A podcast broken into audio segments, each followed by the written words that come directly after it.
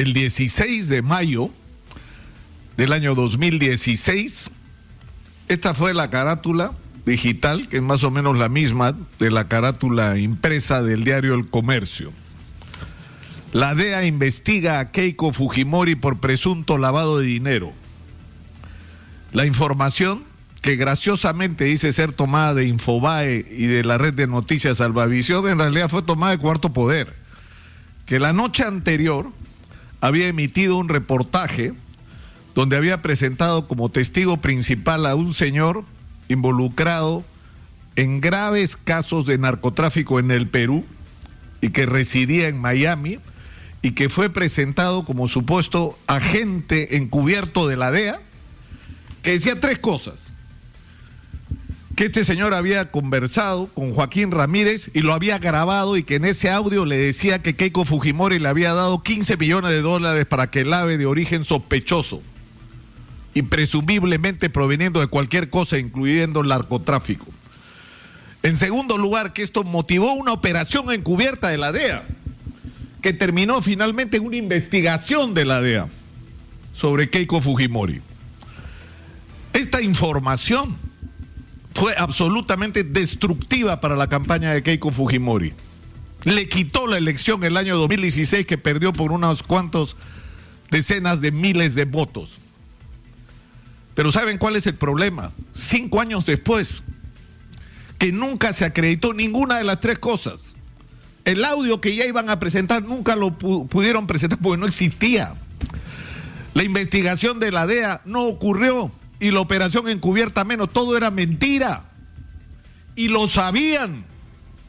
Porque esto no fue un desliz periodístico, no fue un error, una imprecisión informativa, fue una conspiración de los señores del Grupo El Comercio, de Graña y Montero y compañía, para que Keiko Fujimori perdiera las elecciones y entrara su amigo más cercano en todo caso, Pedro Pablo Kuczynski al gobierno. Y no fue lo único que hicieron, ¿ah? Pero digamos, esto fue una vergüenza y un escándalo y en los últimos días, con el despido de Claro Olvira Ospina, la periodista colombiana de la conducción periodística de América Televisión, se ha puesto sobre la mesa nuevamente.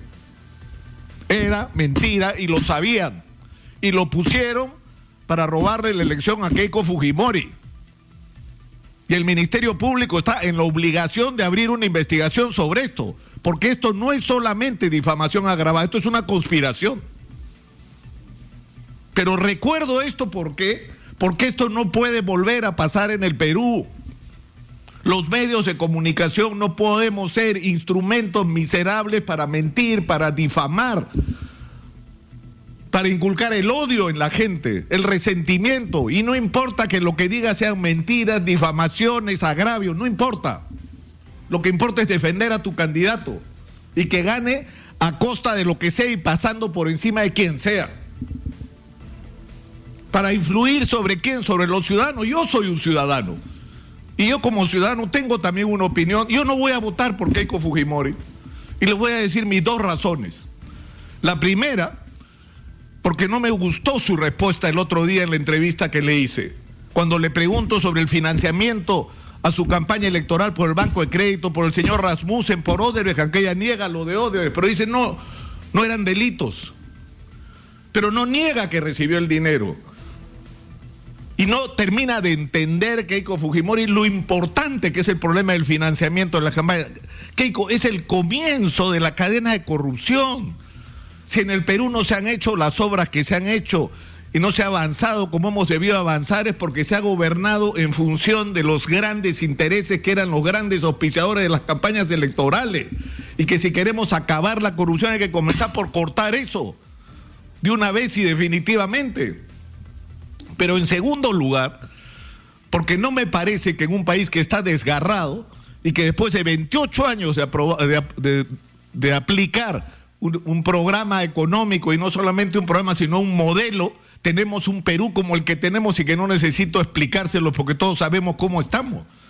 Hay que cambiar no solamente el modelo que necesita ajustes, lo hemos dicho durante años, la discusión no es que hay que cambiar, la discusión es de qué tamaño es el cambio que hay que hacer. Por eso no me gusta. Y no me gusta votar por miedo. Pero tampoco voy a votar por el profesor Pedro Castillo, como algunos difamadores míos dicen, que me reúno con él, mentira, que le hago la campaña, mentira, que le hago media training, mentira, que estoy en una especie de conspiración, no sé de qué cosa están hablando. Yo tengo dos diferencias que no son menores con el profesor Pedro Castillo en esta campaña. La primera de ellas, y se lo he dicho, su compañía de Vladimir Cerrón.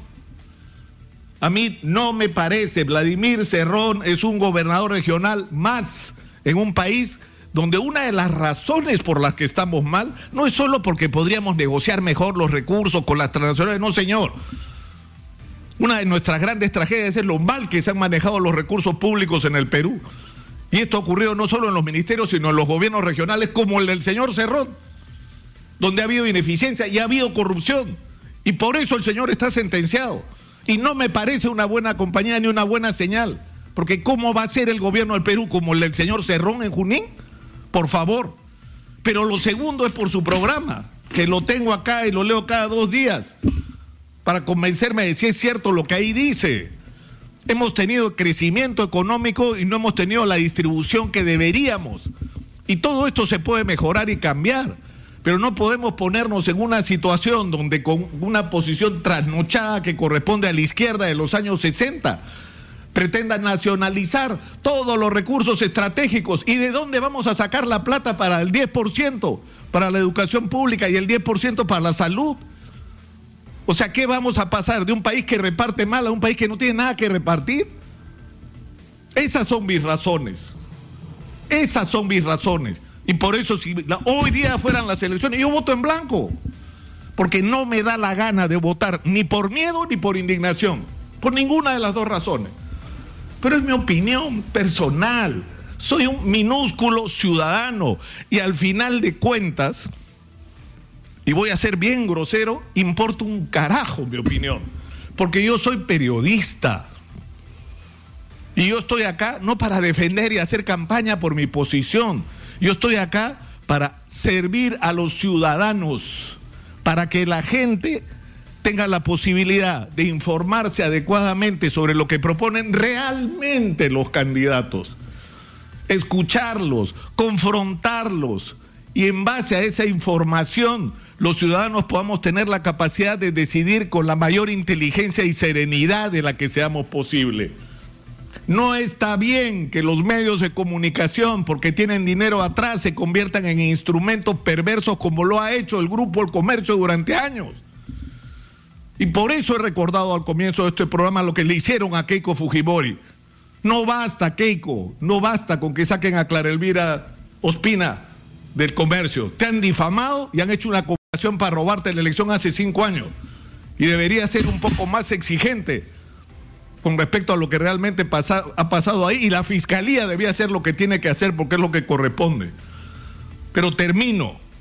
Nuestra obligación como periodistas no es aprovechar el espacio que tenemos para a través de él desatar nuestros odios, nuestras envidias, nuestras bajas pasiones, nuestros resentimientos para ensuciar una campaña electoral, inocularle odio en las venas a los peruanos, que es lo último que necesitamos. Lo que necesitamos, por Dios, es entendernos. Porque una vez más, la pandemia y las salidas para enfrentarla no son de izquierda. De, ¿De qué color político son las vacunas?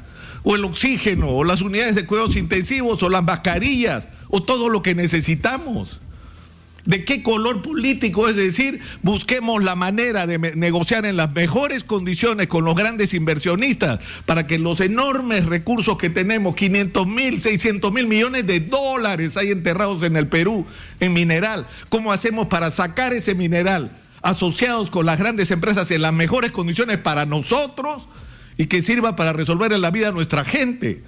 ¿De qué color político es eso?